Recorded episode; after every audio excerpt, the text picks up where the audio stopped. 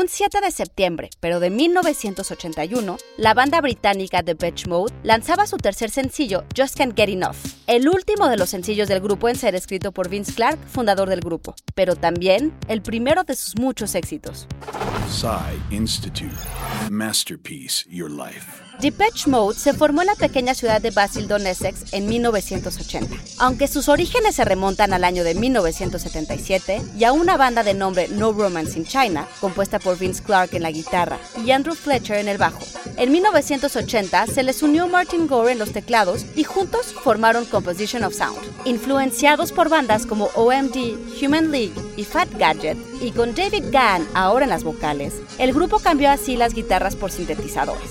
La primera vez que se presentaron como Depeche Mode fue en mayo de ese mismo año en el colegio James Hornsby de Basildon, donde Gore y Fletcher habían sido alumnos.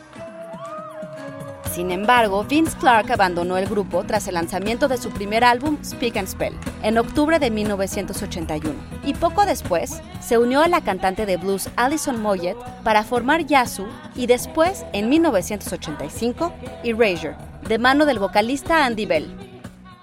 En sus más de 40 años de carrera, Depeche ha colocado 45 canciones en las listas de sencillos del Reino Unido y 17 álbumes en el top 10.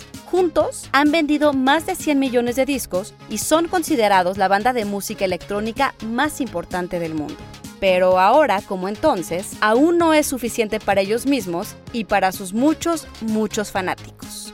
Idea original y guion Antonio Camarillo, quien ha sido fanático de Depeche Mode por más de 30 años. Y grabando desde casa, Ana Goyenechea. Nos escuchamos en la próxima cápsula SAE.